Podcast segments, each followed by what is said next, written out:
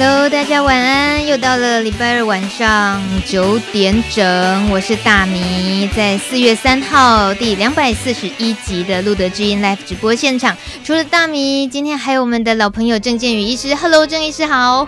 Hello，大米好，各位 各位听众大家好。为什么要笑场？没有，每次来这边心情都很开心。啊，是这样，有一种真的是没在上班的感觉。呃，对啊，现在是下班时间了。因为有时候医师来到路德之音的话，都还是要谈到工作的事情，所以你可以说好像有下班的感觉，那很难得哎。我们真的有让你放松的感觉。对，因为现在没有病人挂号了。哎，他们都在网络上等哦，不好意思。欢迎录德知音的所有的好朋友们、老知音们、新知音们、菜鸟知音们，都可以记得一边听广播的时候，啊、呃，一边可以在录德知音节目官网下方有留言板，可以针对我们今天要聊的主题留言。当然也可以岔题，没有关系，我们会找机会回复你的留言。那今天是布利桃园医院感染科医师郑建宇医师来了，我们的迷思治疗室今天要迷思到哪里去呢？这件事情有很迷思吗？郑医师你，你你以前还不知道有这件事情的时候，你曾经有迷思吗？我们先卖关子，不知道什么事。有，相当有啊，真的。对，因为。那我在念大学的时候，因为我念阳明啊，就是常常因为我们隔壁就是台北荣总，嗯，哦，然后就会到我们学生的布告栏来贴这样子，哦，贴这个相关的讯息。嗯哼，那时候我就很好奇，哎，这到底什么东西这样子？来这边找货就对了，找货源。对，不过学生会，哎，他们喜欢那个新鲜的肝、新鲜的血、小鲜肉，因为那个。听起来好露骨，你说的好直接哦。然后呢？因为身体比较健康，比较没有问题。嗯，对。然后小鲜肉通常那个呃，在做这种事情的时候，嗯，就是比较不会影响他们的资料。哦，资料。嗯，资料的准确性。哦。因为如果参加的人就是比较多疾病啊，年纪比较大的话，可能会干扰他们的数据。嗯。数据，然后所以他们特别喜欢。呃，满十八岁的啊，大学生啊，然后又有一点需要一点经济缺钱的时候啊，嗯、可以去，呃，好残酷哦！我们还要聊这一集节目吗？这个主题这么没人性。好，我们说白了就是做药物的人体试验啊，对，人体试验，不要想歪了。那药物人体试验，你说？因为要新鲜的肝、新鲜的肉体，对于这个试验的数据才是越有帮助。那老又怎么了？生病又怎么了？药物不就是用来治疗有病的人、身体有状况的人吗？对，不过在一个新的药物上市之前，它可能要做一期、二期、三期的临床试验。嗯，那第一期的临床试验，大多数都需要健康的受试者。哦，嗯，就。最好是就没有任何疾病，然后身体健健康康，嗯、没有糖尿病、高血压，没有在吃什么药物这样子。嗯欸、因为他要测的是这个药物的安全性，所以不需要真的是那个生病的人。是，好、哦，他是需要很健康的人，知道你 想要确定说，呃，这个药物在健康的人体有没有什么副作用、嗯、啊？血液浓度够不够？嗯，这样子。所以是阶段性的，第一阶段的时候，特别是需要健康的肉体。对，就是第一阶段的时候，通常是需要新鲜、新那个小小鲜肉，有新鲜的肝这样子、嗯。可是这样听起来也知道，第一阶段是最危险的哦。嗯，可能危险，不过通常就是在第一阶段之前，可能有一些动物实验。嗯，哎啊，大概就是在动物实验都测试过之后，才会进行到人体试验。嗯哼，所以他们的安全性的会会进入到第一阶段，大概都是。有药厂啊，或是农委会哈，就是他们审核过了哈，哎，也也也，如果是跟第二期跟第三期比较起来，它风险可能是有高一点，没错、嗯、啊。不过这个通常是有经过重重把关啊，才能够进入到第一期临床试验。嗯，那你那时候会有迷思是什么意思？那时候想到什么去了？那时候。其实我也不知道，就是那个那些广告来我们学校贴是什么意思，这样子，他说总觉得有很多问号，可是就是很缺钱，所以所以就去卖出卖了自己的血这样子，然后让参加临床试验。那时候的动机，那时候一开始的动机就是说，嗯，我我缺钱，哦，对，然后并没有就是，然后我也不太清楚，就是呃。他收集了我们血液之后，之后要去做什么事情，其实都很不清楚。嗯、对啊，不像现在就是，哎、欸，你要 让受试者参加临床实验，可能都必须要填很完整的同意书。嗯，哦，说你到底在参加什么临床试验，啊，什么药品啊，可能什么会有哪些副作用，哦，那些呃可能会面临 呃什么千分之一、万分之一，那些都会跟你讲清楚。嗯啊。但是不像我，我早期在大学的时候什么都不知道，你就会参加临床试验，然后就有钱了这样子。你参加过？啊，有有有有，去卖血这样子。好劲爆哦！曾医师，你也卖过肉体啊？对，卖过肉体，去当过人体药物试验，所以这听起来对于医学院的学生是很常见的事情喽。对啊，尤其我们学校就在那个医院旁边，嗯，所以他们那个特别喜欢这样啊。对，就是早期的。那个临床试验都不像现在这么严谨哦，就讲的这么清楚，他只跟你说了，你去参加这样子。嗯，对啊，现在就现在临床试验真的 都相当严谨，会有很多个机构在把关，哎，什么副作用啊都要跟你讲的一清二楚，然后你再告知同意下之后，那个签了同意书才可以参加。嗯哼，这差真的非常大，应该这过程中这些年来也是。有过一些什么样的状况，然后大家就越来越知道怎么保护自己，要去争取之类的。所有要给人吃的药都是需个需要经过人体试验的。就一个药品的上市，对它其实必它必须花很冗长的时间，从一开始的研发，然后可能要做动物试验，然后一期、二期、三期的人体的临床试验。所以一个药物上从研发到上市，通常五年、十年是跑不掉的了。嗯，对，那。尤其就是可能今天的听众会比较想知道，就是艾滋病药物的临床试验，像第一期的临床试验，大部分就是就是想知道，哎、欸、哎、欸，假设一个新药啊用在健康的人身上哦，那个血液浓度够不够啊？然后会不会有一些什么副作用这样子？然后如果第一期临床试验哎通过没有问题的话，就会进进入第二期临床试验。那第二期临床试验大部分就是在。决定哦，这个药物一天要吃几次啊？一次啊，两次或三次啊？吃的剂量是多少啊？哦，所以第二个临床，第二次第二期临床试验都要大部分就是在决定啊，已经决定什么药物了之后，再决定频率跟药物的浓那个剂量是多少这样子。哦，啊，第二期临床试验，哎，也决定了频率跟剂量之后，通常第三期就会相当大规模了，动辄几百或几千，像。艾滋病的药物大概通通常是几百啊，然后如果像什么糖尿病、高血压的药物，动辄都可能是几千人。你说受试者吗？那受试者，然后通常会跨国，跨好几个国家，哎，就但是五大洲可能都会有有有受试者参加这样子，因为越多的国家参加，然后跨的那个人种族群的那个涵盖性越广的话，代表就是说，哎，这个药物是其实在各个人种。哦，又使用起来的资料更完整，然后对大家就比较不会担心说啊，你这个药是不是都美国人做的，而、啊、欧洲人做的只是用你们，啊，我们亚洲人都没有受试者参加，是不是对亚洲人来说可能要接受你们药是不是会比较危险这样子？嗯嗯、哦，所以一到第三期临床试验，他们通常他们受试者就会相当多，嗯、哦，就。确保就是哎、欸，用在各个人种上，其实疗效也好，安全性也好，都是算蛮高的这样子。嗯，就是三期来区分个，先从如果我们是有考虑，哎、欸，我可不可以去试验来讲好了。那这个部分应该注意的是哪些事情？那我们今天就针对艾滋的药物治疗来聊嘛，聚焦在这些，嗯、就讲艾滋的药物就好，因为每每一个疾病，像癌症啊，或者是慢性病，它的它的。变异性比较大一点、的、哦，所以我们今天就讲针对艾滋的病毒药物。嗯，所以这在台湾也有吗？台湾也有进行艾滋药物的人体试验吗？呃，有。目前台湾其实有十几家医院有在进行艾滋病的临床药物试验，就是国际性的啦。嗯哼，哎、欸，大部分就是欧美的那个大药厂哦，嗯、他们哎进、欸、行的就全球大规模的临床试验，然后。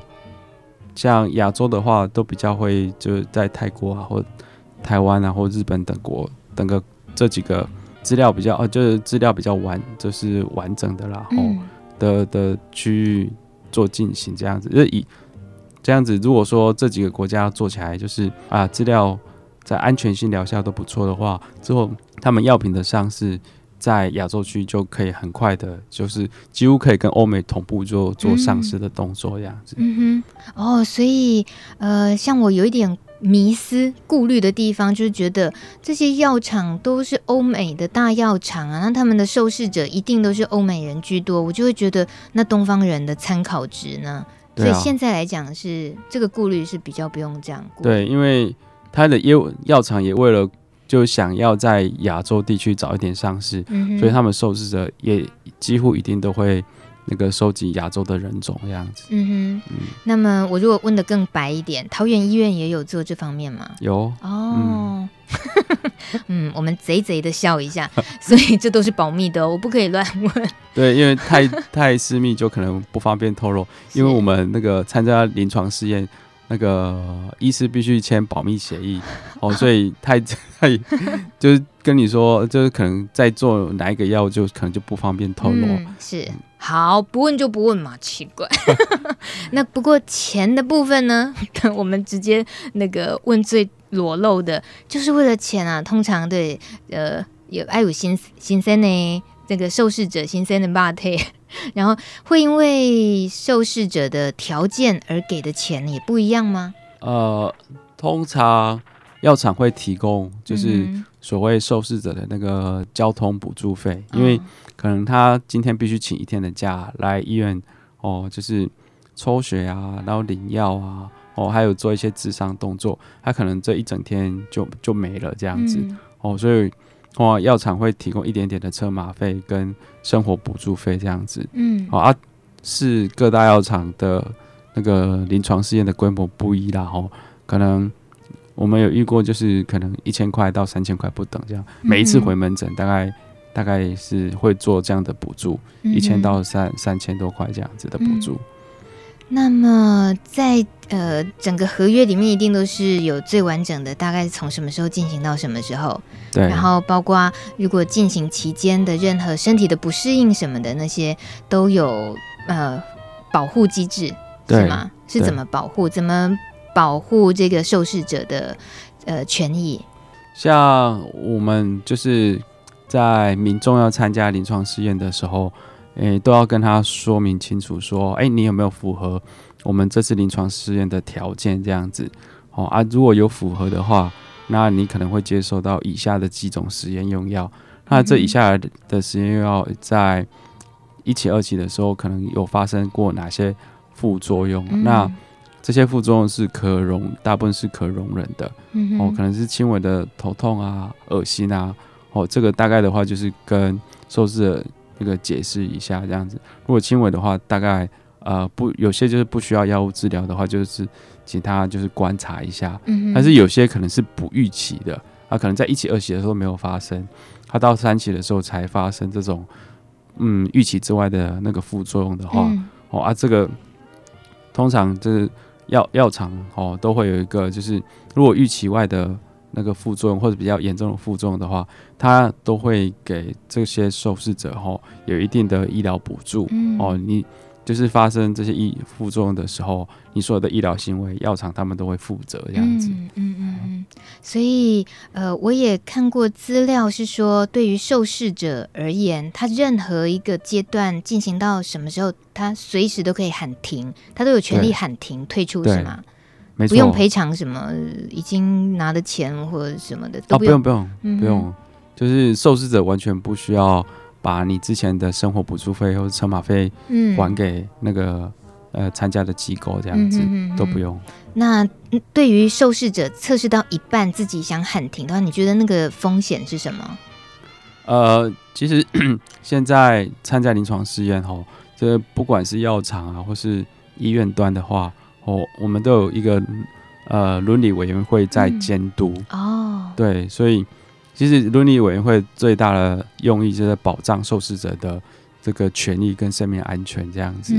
哎、所以，哎、欸，他其实我们在让他签同意书的时候，里面也都有但书说，哎、欸，如果受试者觉得有任何疑虑或身体不适，想中途退出的话。嗯任何受就是受试者都有这个权利，这样子，哎、是这个权利是被需要被保障的，嗯，哎，所以不会因为你想中途退出你你就可能就是以后不给看病啊，哦，或者是被要求转院，但是这倒是不会的。嗯哼哼哼，在艾滋药物的治疗方面，我们会更关心，就是我们常常在。关心说有没有更好的药，有没有更方便的药，新的药。所以在期待一个新的药问世的时候，它的前端过程就是需要经过很长时间的呃测试成功之后，才有可能到大家的手上。所以今天趁机会好好认识一下呃药物的人体试验，也是个蛮不错的机会。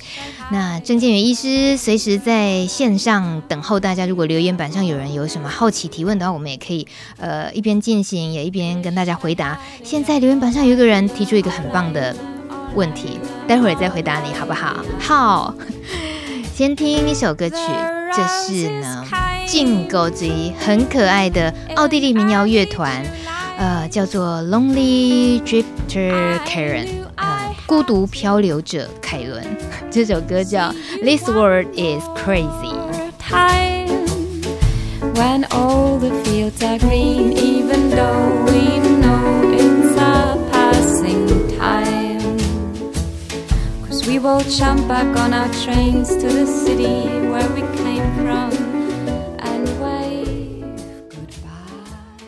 贴心叮咛，帕斯提的相依伴侣韵生。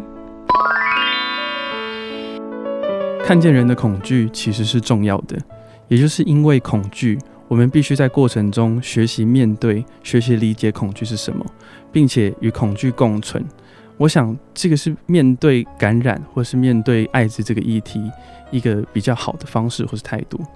我希望我们可以因为坦诚的面对恐惧，而有越来越好的环境，可以带给更多的感染者一个友善的空间。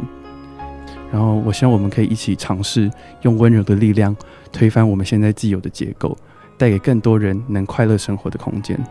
希望无论你是否是感染者，我们都可以一起努力改变这个社会。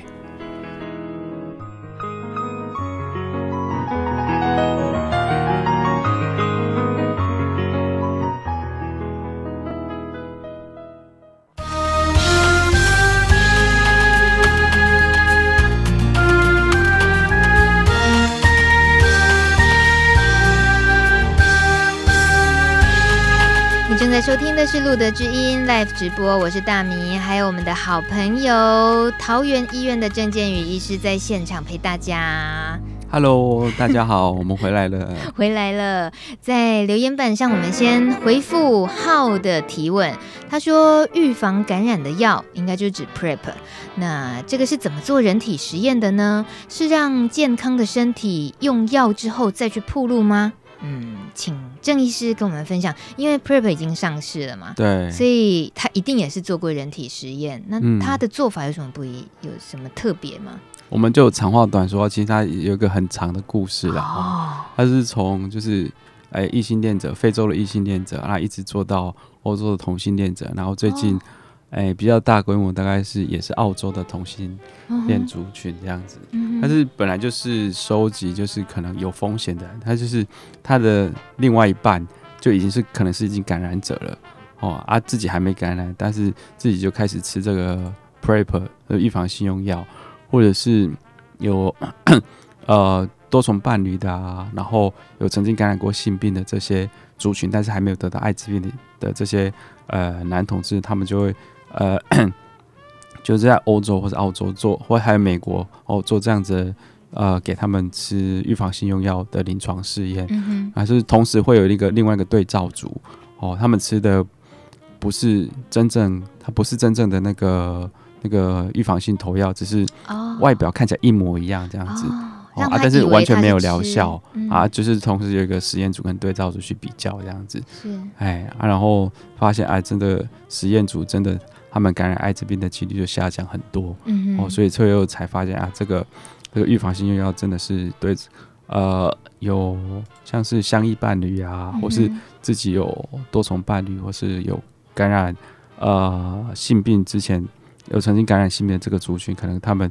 对他们来说，可能是真的会有帮助，避免得到艾滋病的临床试验大概是这么做了哈。嗯，好，还有二号留言，娜娜她说，我是受试者，在家里突然不舒服，我怀疑是受试药品造成的，我可以就近就医吗？还是一定要等到找我做试验的医生看诊的时候才能处理呢？请问郑医师，嗯，有任何不适的话，应该呃当初在参加临床临床试验的时候都有呃让你知道说啊，如果你发生那个医疗紧急事件的时候。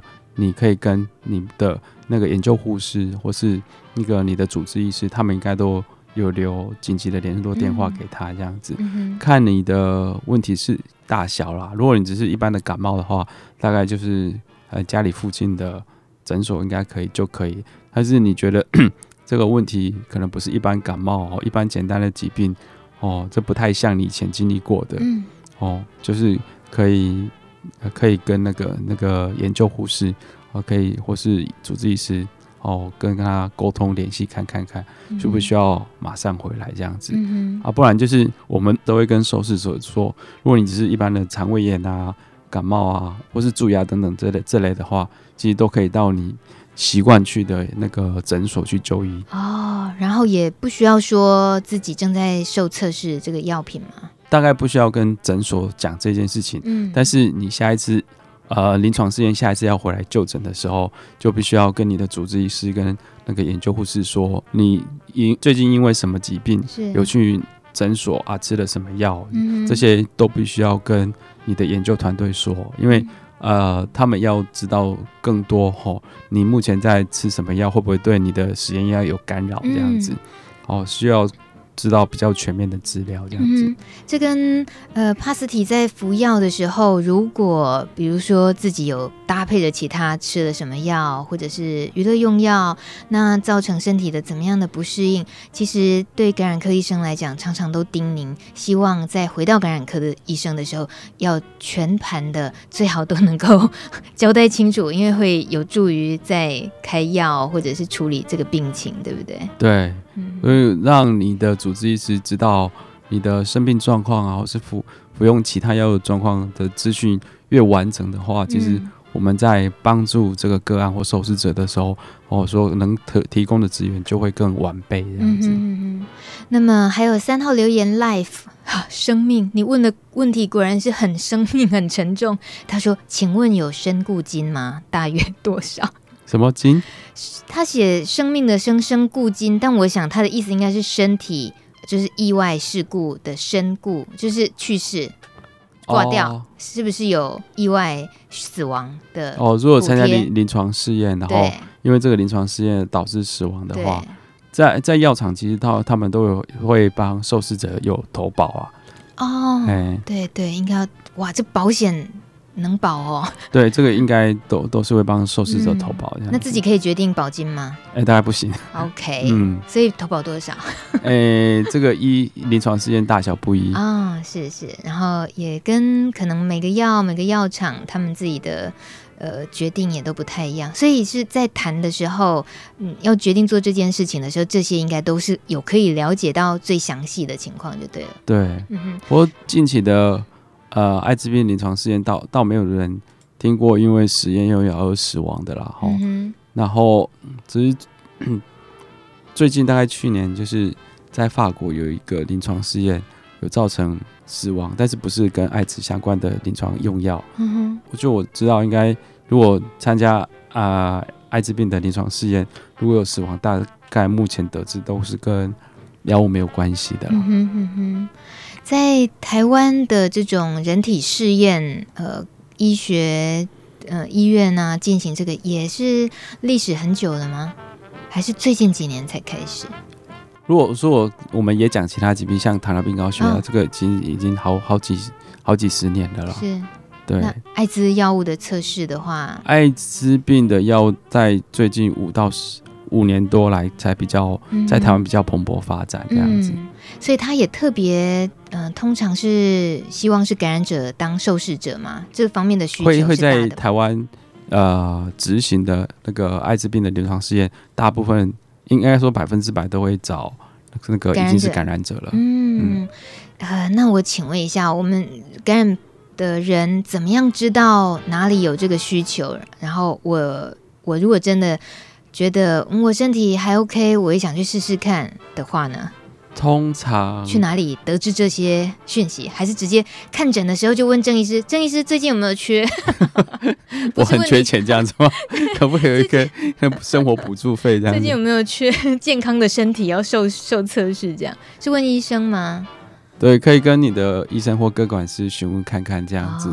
哎、哦，像呃，明年后年应该都还是有一些临床试验会开启呀。哦，对，这是内幕消息。是对。嗯哼，对，应该也是内幕消息，对，所以 我们通常不会事先跟个案透露这样子，嗯，哎，因为我们都希望就是在做临床试验的时候要维持它的公平公正性这样子，嗯，呃，所以通常不会事先告知说啊有什么临床试验，你可以那个准备一下这样子，嗯、对，通常通常比较少会这样子啦。在预告的时候，呃，好，撇开什么时间曝露这个消息好了。郑医师，以你自己而言，你会你会呃担心，或者说会比较具鼓励的成分比较多，就关于大家去做人体试验这件事。就看于我觉得在于就是你为什么要参加临床试验，嗯，这件事情就是，呃，是不是就是 比较常见就是。哎、欸，是不是像我当学生一样，你缺钱呢？所以觉得哎、欸，有一点生活补助费也也不错这样子、嗯、哦。或者是你今天 想参加临床试验，是不是你目前的药物让你觉得不舒服哦，哦？吃起来让你不方便，或是有造成你困扰？你想参加新那个临床试验，试试新药，看会不会让你这些不舒服的感觉减少、嗯？或者是你期待有有一种，就像是疫未来有一种疫苗？可以让你痊愈、啊，对。哦，对，所以不同的临床试验，它的它的目的性都不太一样，嗯，哦、所以在于说，你今天为什么想参加临床试验，必须针对你个别的动机去、嗯、去去讨论，我觉得会比较好，嗯哼，嗯，而且你要参加临床试验，也必须不是你想参加就参加，嗯，它也有就是必须参加的条件都符合，然后它还有一个排除条件，嗯，哦，如果你有某些几个条件。在排除条件之内，你也不能参加。嗯，所以一个临床试验，它找人其实都还算蛮严谨的。是在呃网络上哦，有一家财团法人医药品查验中心，他们有针对于参加临床试验。呃，有列出应有的认识，就是一些该知道的讯息，然后同意书是长什么样子啊，什么内容啊，然后呃，对于临床试验应该要注意的重点，这些网络上其实因为这资料是还蛮庞杂的，如果真的有心想要了解这个，应该好好读一读这些。那如果是针对艾滋的药物这方面的试验的话，今天郑医师刚好可以给我们比较聚焦一点的。所以您刚刚提到感染者自己。有可能一个原因想测试是，他觉得他对于现在的药感觉不是那么适应，或者是说他期待有更好的，所以他很想去试新的药。那这个会风险在哪里？目前我们知道这个艾滋病的药物其实已经算蛮进步，嗯，现在都一天只要吃一颗药就好了。对，可是还是有人会忘记吃药，还是有人觉得那个目前在台湾已经有四种药，就是一天都只要吃一颗就好。嗯，就是就是有人就觉得，嗯，这四种药都不适合我。嗯，对。然后，所以，呃，最近有一个临床试验是用打针的方式啊，嗯，我可能是呃两个月或三个月打一针的。那也有很多人在询问这样子，嗯，我可不可以参加这个临床试验？他就是为了就是不要天天服药哦，啊，就是反正两三个月来医院一次这样就好，嗯，也。有些人也会觉得说啊，我只要不吃药，就会让我忘记自己是感染者这件事情。嗯哼，对，这这些这些动机可能都会有这样子。所以试验的时候，呃，药可以先停一边，是不是？啊，就就完全不需要吃药了。哦哦，听起来也不错啦。嗯，难怪有人想去试那个疫苗的嘛。对，那个算是打一针的，那个那个不叫疫苗，哦、也是治疗的针剂。是，嘿，那算治疗的针剂这样子。嗯、那您刚刚有提到的那个内幕的部分，年底可能会测试的，嗯、呃，可不可以再多说一点那是什么药啊？呃，就是 近近两年来比较红的就是单株抗体啦。Uh. 嗯，就是打了之后就是完全不需要吃药这样子。不过现在还在就是试验啊，就是怎么打哦，那频率是如何哦，嗯、现在都还没有一个是初步的规模出来，嗯哼的架构出来啦。嗯，在很需要一些受试者来增加这个药物到底可不可以上市的那个情况下，医院方是不是也会有压力啊？医医院呃，医院或者药厂啊，一、嗯、一定是这样，因为这是合作关系嘛。对。我觉得压压力最大来来应该是会是药厂吧，嗯哼，对啊，因为一个他们通常嗯投资了可能上亿的研究经费在这里面，那一旦研究案不成功的话，他们就等于这些钱就是白花了，白花了，付之流水。那医院端的压力是来自于就是啊，如果是受试者今天发生了什么意外的话，嗯，那医院端会承受比较大压力，是，对。可能压力来源会不太一样。嗯哼，我们在进行的是路德知音的今天每个月第一集的迷思治疗室。今天请呃桃园医院感染科郑建宇医师来聊聊艾滋药物试验。很多朋友们可能自己心痒痒的，然后如果刚好又哎好像缺钱，就想说我应该可以去当一下白老鼠吧。所以在今天我们聊到这边为止。我不晓得能不能够说这个药物试验这件事情，其实并没有，并没有那么的，嗯嗯隐晦。哦，没有啊，你都可以问你的主治医师 或是那个各管师啊，嗯，说有没有，我最近可能服药啊，或是有哪方面的困扰，可不可以有没有适合我的临床试验？你你都可以问，嗯哼，对，因为医师有时候也在或各管师，我们也在找适合的。受试者是对，好，我也是今天才知道，原来台湾其实也是很需要这方面的试验的一些参考的资料。呃，再来四号留言，Life，他继续追问了一件事情，他说：“再请问一下，医师，受测的药物会不会和现在的药产生交叉影响，或者是抗药性的情况呢？”嗯，我们就讲艾滋病用药就好了，嗯、然后其他的就就不提。通常就是。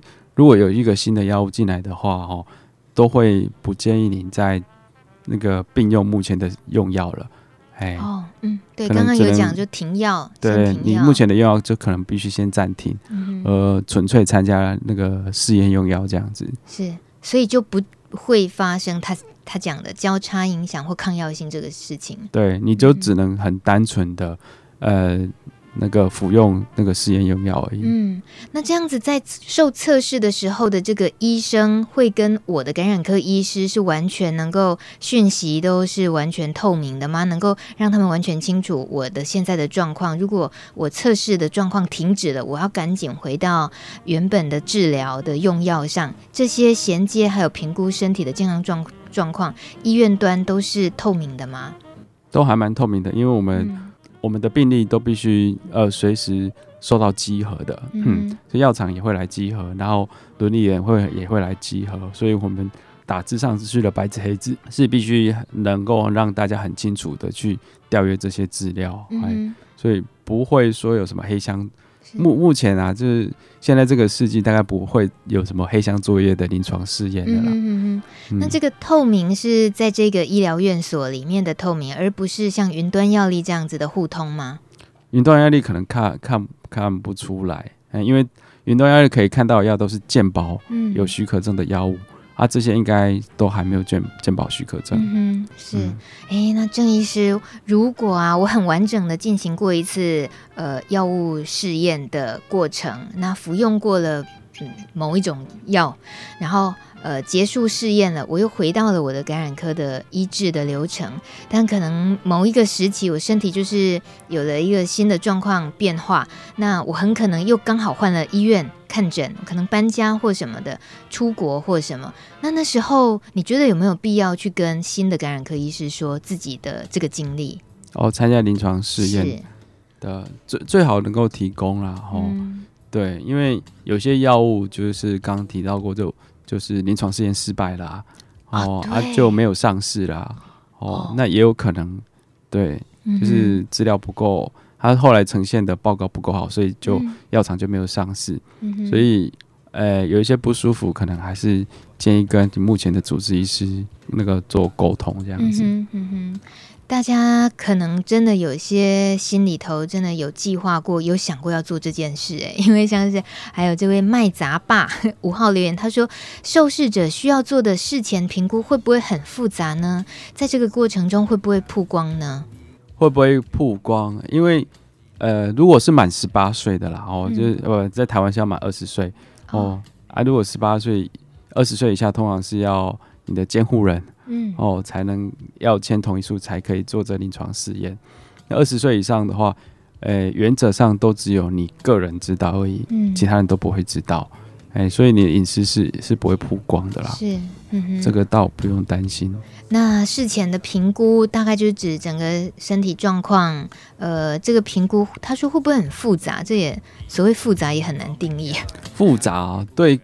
对，对受试者对个案来说，应该一点都不复杂啊！哎、欸，就只要他通常啦，把身体交出来啊，对，把你的肉体交出来，把把你的小鲜肉 跟小心肝交出来。嗯，通常都只要空腹抽血，大大部分就是大部分流程都这样，空腹抽血，然后呃验尿做心电图，哦，大概就这样子而已。哦、那比较复杂的是在我们医院医疗端，就是检验检验的项目超多的这样子。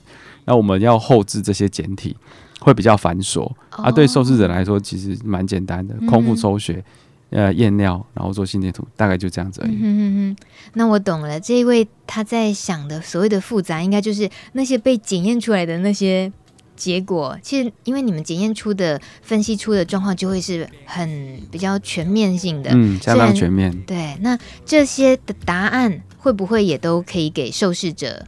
自己保留一份，了解一下自己身体，顺便做一次健康检查的感觉。哦，那这样子一年做了好几次健康检查了。哦，所以临床试验它通常要的资料非常完整。嗯，哦，其实每一次抽血几乎都是全身健康检查。哦，这样子。嗯，那那个每一次检验出来的状况，对于受试者来讲，他都可以知道他的身体产生哪些变化吗？对啊。就是他每一次回诊的时候，我们都会跟受试者说：“哎，你上次抽血报告怎么样？哦、有哪些正常？嗯，通常会提异常啦，就是正常就不会提了。就是异常的有哪些？然后，然后我们会再啊、呃、密切注意这样子。嗯，越听越觉得应该有越了解了。”呃，没有那么恐怖感。就大米而言，自己觉得啊，把自己身体拿去做药物试验是有一点恐怖感的。我不是迷思，我就是恐怖，觉得恐怖。但听一听，觉得 OK，就是一切就是呃，要有信任，建立起那个信任关系，然后透过很多的过程，或者是呃认识、理解、签约这些事前的告诉你很可能有哪些状况，这些都建立了很好的了解的信任的关系，就不会那么的不安全感。就比较踏实了。六号留言，他说：“临床试验用药，如果治疗失败而发病，后续要怎么办？”这是一一他的提问。哇，这蛮严重哦，有可能这样子吗？嗯，就是刚刚提到过，就是药品试验最后没有成功。啊、哦，对对。那在参照临床试验的时候，他抽血都还算蛮密集的哦，可能呃刚开始是一个月，然后最后。大部分就是三个月到半年会抽一次血，嗯、哦。那如果说到最后你的你的免疫力不好，然后病毒比较高的话，哦，可我们就会说啊，这个这个试验可能就必须终止，然后回归到会提供到给你一个最适合你的一个处方，嗯、哦。要到发病，就是以目前现有的临床试验来说，应应该几几率不高啦。嗯，哎，因为抽血还蛮密集的，就是。不一有异常，然后我们就会提供，然后你你就不适合再参加这个临床试验，就会提供你最适当的那个临床处、嗯、临床的处方了。是，我们还是以受试者的健康啊为第一优先啊。嗯，不会等到状况很糟了才喊喊停，一定是更提早之前发现，嗯、呃，好像没有那么适合，就先停了这样子。对，这其实呃。说说白了哦，药厂在做临床试验哦，通常也希望自己的数数字能够忠实呈现然后，嗯、因为你任何一个造假的数字啊，然后或者造假文件，其实后来被检视出来，都会危及到你这个。这个药品能够不能够不能够上市，那再、啊、赔的可能也都是几亿美金的，嗯、所以他们对这个事情也都很严谨的啦。哦，都我现到现在应该不会有药厂做造假的这种动作这样子。嗯，好，那么在大家的提问之外，我自己倒是记得哦，谢思敏医师，台大感染科谢医师在节目中曾经说过，医师也都要试药，试艾滋的药。他说：“你不吃吃看，怎么知道 是什么情况？”请问一下郑医师，你也吃过吗？我也吃过。这个 这该不会是台湾医疗的黑暗面吧？都逼感染科医师要吃 感染者的药。那就是台湾，就是就是比较，我刚开始当主治医师的时候，就是那时候的药物。呃，没有现在这么好。那个时候药物副作用比较多这样子，然后病人都会跟我说啊，他吃药有什么副作用？然后我想说，真的有这么严重？不然我吃看看好了。对，所以有好几种药我我都有吃过这样子。嗯、结果嘞？对，最严重的就是那个一直水泄拉肚子啊，真的蛮不舒服的。嗯，对。你为什么要用自己来测试看看感染者说的话对不对？对，为什么？就是好奇。我也是个好奇宝宝。下次好奇，下一次感染者挂号的时候，你见面的时候不就抱着肚子说：“你说的是对的，真的会拉肚子很严重，我们来换个药哦。”是这样吗？啊、有必要吗？或者是呃，在什么情况会拉肚子啊？什么情况比较不会拉肚子？也、嗯、也可以呃跟他们分享一下。请问在你们的医疗专业训练里面有教过需要这样子吗？啊，没有，只是个人的纯粹好奇心这样子。嗯那所以说起来，有时候去测试一下药物没什么大不了的哦，没什么风险，呃，太严重的风险。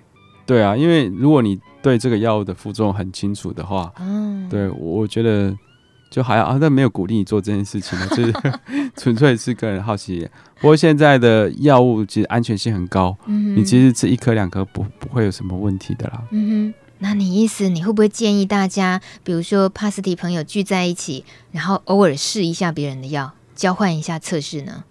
诶，这问医生好像不太对，他一定会讲不行啊。对啊，我一定会说不行。好，那我们私底下说，私底下说，可不可以试试看？也是好奇啊。对，如果如果你的药的确会让你造成副作用的话，嗯，好。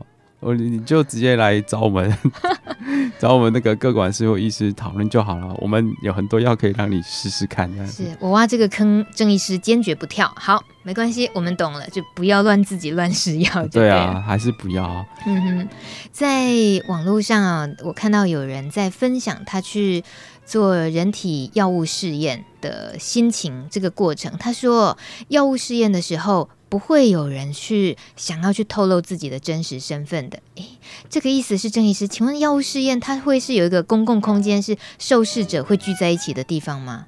还是都是个别隐秘的进行？对，哦，就 HIV 的的受试者通常不会想让人家知道。是因为你你让人家知道，你就等于曝光说自己是感染者了。嗯。但是如果你今天参加临床试验是糖尿病、高血压的，我觉得应该这个就无妨了。是这样吗？嗯。好，那这个朋友他还有说，他觉得呃，以他自己测试过的一些经验来讲，显然就是不止一次。这个人 他说，他认为药物副作用最大的药，呃，不是，他说他认为风险最大就是副作用最大的药。呃，像是抗忧郁的药，他觉得他测试过，他觉得那个副作用真的很大。然后试验之后呢，他建议一定要努力的喝水、运动，把药物排掉。然后，呃，钱的多寡呢，也就是所谓的营养费的多还是少，通常就代表着试验的时间长，或者是副作用很大，那这个钱可能都比较多。他讲到目前为止都对吗？郑医师？嗯，补助费可能也不一定啊，可能看要是。哦药厂的财力雄不雄厚也会有关系，哦，所以大家要接 case 也是要分药厂，就对，就利润好一点的就可以接这样。对啊，那目前就是能够做艾滋病用药的药厂，应该都是大药厂啦。嗯，对。然后其实他们也有一个那个 公道价了，就是每个药厂之间的营养费或是补助费。应该也不会落差太大。嗯嗯嗯嗯。那么所谓的副作用大，它就会带来的补助营养费会比较多，有可能有这个连结吗？可能预期那个药真的会副作用比较大，这样吗？嗯，不见得哎、欸。就是像我我们之前的临床试验，我觉得药物的副作用比较多，可是它补助费是比较少的，跟目前这个几乎没有副作用的比较起来，反而这个几乎没有副作用，它的补助是比较多的哦，所以是应该没有绝对关系。是。郑医师，你都好坦白哦！你这样讲出来，大家就觉得说，那就扣 N 婚呐，大概看 N 婚，N 婚就是 有没有运气怎么样，会不会遇到？还是要看这个临床试验的规模大小啦。嗯哼，哎，那你这么说，我们会给我们怎么建议去挑选规模，再来决定要不要去当试验的角色？哎、欸，你可以就 直接问你的各管事医师说，我的补助费多少？这这这么白啊？直接问钱就好了，是不是？对，就是你说直接问他，那临床临床试验的补助有多少？这样、嗯、你可以直接问他。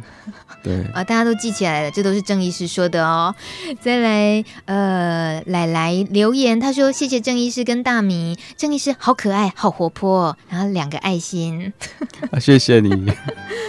今天节目已经进行到九点五十二分了，大家对于人体临床试验这个艾滋药物的试验，如果还有疑问的话，赶快把握时间，在露德之音的节目官网留言板上，随时都可以提问。那节目只进行到十点哦，你最好是九点五十五分之前赶紧留言，大米才可以看得到。那么节目最后呢，我们聊一个。刚刚在开场之前，大米被私下被郑医师临时拷问的一个问题，他问大米：七年来做路的知音，看着社群有没有什么感觉，有哪些变化？我就觉得郑医师真是好好可怕，怎么可以提问这么可怕的问题？我根本没有办法一时之间想到这个答案会是什么。但是呢，今天别忘了他是来宾，我是主持人。请问一下郑医师，你在这么多年从事感染科医生的这个工作，你看着这个艾滋社群，你觉得你感觉到有哪些明显的变化呢？大米果然是主持人，还好还好还好，必须的必须的。你真是高干，我觉得。这几年来，我觉得变化有一点点、一点点、一点点在改变。就是感染者好像对艾滋病这件事情没有以前这么恐惧了。嗯嗯，现在大部分的感染者就觉得，嗯，慢性病啊、呃，天天服药，不太像以前。就是有早期我在当住院医师的时候，大家知道自己得了艾滋病，就觉得好像得了癌症的那种感觉，然后很。很高度的忏悔，然后失望、难过、绝望，这些在最近这一两年其实很少看到。嗯嗯，高度的忏悔、失望、难过。对，我知道有时候医生的诊间常常都兼着当心理医师。嗯呃，对，就是会不会是大家看到你就变得特别阳光起来啊？结果完全是个误解。其实忧郁的、高度忏悔的人还是很多，会不会是因为你的关系啊？可 可能还是在我们背后偷偷流泪，还是有啦。嗯，对。但你所说的对于呃这个疾病的恐惧感这件事情，是不是还有它更深的？你你觉得它带来的影响？我觉得这这也有好事在啊，代表就是说，我们把艾滋病这个疾病的讯息，就是呃让民众就是有比较清楚的认识了解了。嗯哦，就不比较不会，民众感染者比较不会就躲起来，哦，不敢不敢出来面对。哦，这个资讯越公开透明的话，我觉得也有助于啊，就是感染者能够早期发现自己的问题，早期面正视自己的疾病，然后早期服药。嗯、这其实对整个对自己对整个社会环境其实都是有帮助的啦。嗯嗯，这也算也有好处在啦。是，那坏处是什么？坏处就是，我会觉得就是有可能大家越来越不怕这个疾病，它其实散播力就可能会比较广一点，这样子。大家警戒心就没那么强。对啊，警戒心就会下降。嗯，所以你真正担心的还有吧？担心年龄层越来越下降，你担心吗？对啊，嗯，我觉得其实毕竟啊，感染艾滋病这件事，这个事情对个人来说还是有长。长足的影响力啊，就是以后你在工作啊、出国念书啊，哦，或者出国去找工作，其实这个都还是会影响到你未来的生涯。嗯，所以还是要谨慎。嗯哼，感觉到的社群的变化，嗯，在您的工作上来讲，您这份工作也呃好几年了。那呃，年龄的，还有对于疾病的认知的，那你觉得外界的呢？就是民众的改变有有什么，也会有明显感觉吗？因为在感染科，很多疾病的都有可能嘛。嗯、那有没有可能他们，你有时候也会接触到他们看待爱字的这个看法或表达？我觉得年长的一代，就是爸爸妈妈的这一代，就是感染者的爸妈这一代，其实真的还是很多就是不了解。嗯，对，我觉得，嗯，似乎我们的资讯传递就是在。只有在年轻的这个族群，但是真的的中年以上的或中老年这个族群，我觉得他们对目前艾滋的进展，其实还是真的是还不够，资讯还没有传递到他们那边呢、啊。嗯，就还还是这个知识还是有隔阂的。嗯哼，有感觉得到，对于中老年人在沟通这方面，还是会比较费费心一点。对，就。嗯像我们在解释病情，只要爸妈在，我们都觉得我们讲起话来就支支吾吾这样子，然后甚至会跟他们的家长说：“哎哎哎，我要帮你的小孩子做比较隐私的身体健康检查，可以麻烦你外外面稍等一下这样子。”嗯，对，这是什么意思？为什么会会有这样的困扰？因为我们还是必须首先注嗯重视这个感染者的隐私，对、嗯、对，因为我们想知道更深入的。的讯息，我们怕一问下来，嗯、爸妈就怕旁边人倒下晕倒了。哦，就是说啊，怎么这个小孩子我都不认识这样子，嗯、会问问的太隐私啊，所以会怕那个父母的心脏受不了，所以有时候要问隐私的问题的时候，就会先把父母就是支开。嗯，我会说哦，我们要做身体健康检查，请外面稍等一下这样子。嗯、那如果是遇到已经是确诊，那呃也需要。当然不是由你告诉家人，但如果是呃感染者，他需要你协助他告诉家人，会有这种情况吗？会，我觉得还是会有感染者希望自己的家人能够知道，嗯，那自己又没有办法启齿的话，哦，那我们就会开一个小组会议，这样子就是告知，就协助他告知他的家人这样子。哇，你们要帮他告知之前，你们要开小组会议呀？呃，对，我们自己内部必须先沟跟个案沟。达成一个共识，你希望我们讲到什么程度？这样子、嗯、哦，好贴心哦，很、嗯、很小心。对，我觉得，呃，我觉得感染者其实比较多数感染者是比较敏感的。嗯嗯嗯。嗯，今天来聊艾滋药物试验啊、呃，我们有漏掉什么很重要的事情没讲到的吗？因为它林林总总比较繁杂一点啊，因为每个临床试验的目的性不太一致，哦，嗯，所以难比较难一一言以蔽之这样子，啦哦，嗯，所以还是就是可以跟你的更管师或主治医师多探索这方面的。那个消息，如果有有意愿想要参加的话，嗯嗯嗯，所以在今天等于我们海报主题，看着郑医师可爱的脸庞下面那一行字，我想参加艾滋药物试验，可以吗？啊，可以啊，可以啊，对我们。非常欢迎，我们需要小小鲜肉，新鲜的肝。我们终于听到郑医师又讲出实话了。好，谢谢郑医师今天来，让我们更进一步认识艾滋药物试验这件事情。好，谢谢，也谢谢大家的陪伴。下礼拜二晚上见，拜拜，拜拜。